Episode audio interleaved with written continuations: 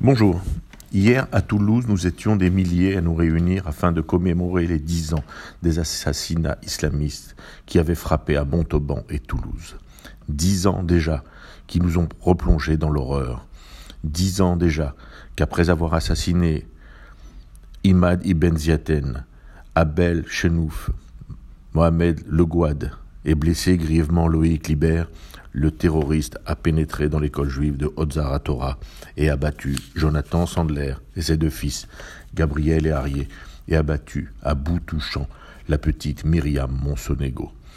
Dix ans qui ont marqué à tout jamais les mémoires et les vies des familles endeuillées, des élèves et parents de cette école juive, et plus largement la communauté nationale et la communauté juive partout dans le monde.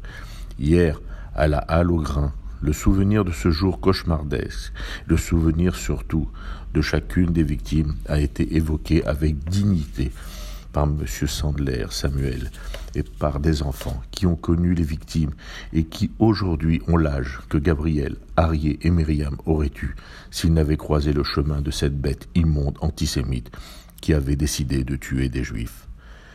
Hier, à la halle au grain, il y avait des absents que tous pleuraient. Hier, il y avait une dignité exemplaire et surtout, dans chaque parole prononcée, il n'y avait pas de haine. Tous les messages semblaient être dictés par l'âme de ceux qui avaient été assassinés.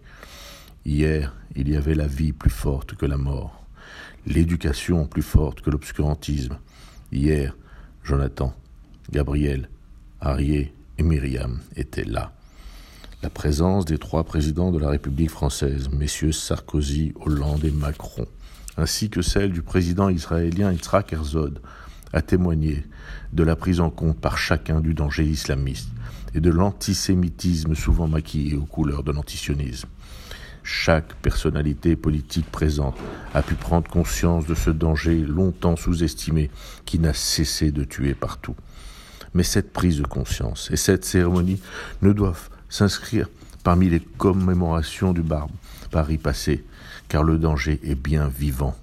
J'en veux pour preuve l'intervention du sociologue Bernard Rougier, qui nous mettait en garde face à un terrorisme intellectuel qui s'est installé et qui gangrène même nos universités.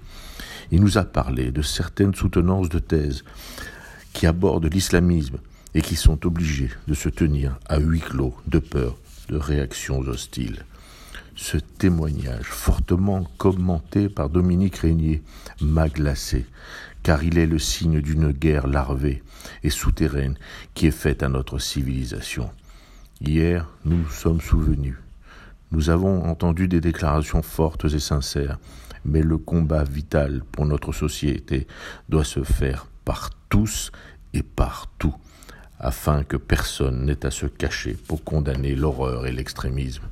Hier à Toulouse, nous avons honoré des mémoires qui nous ont appelés à ne pas baisser les bras. À la semaine prochaine.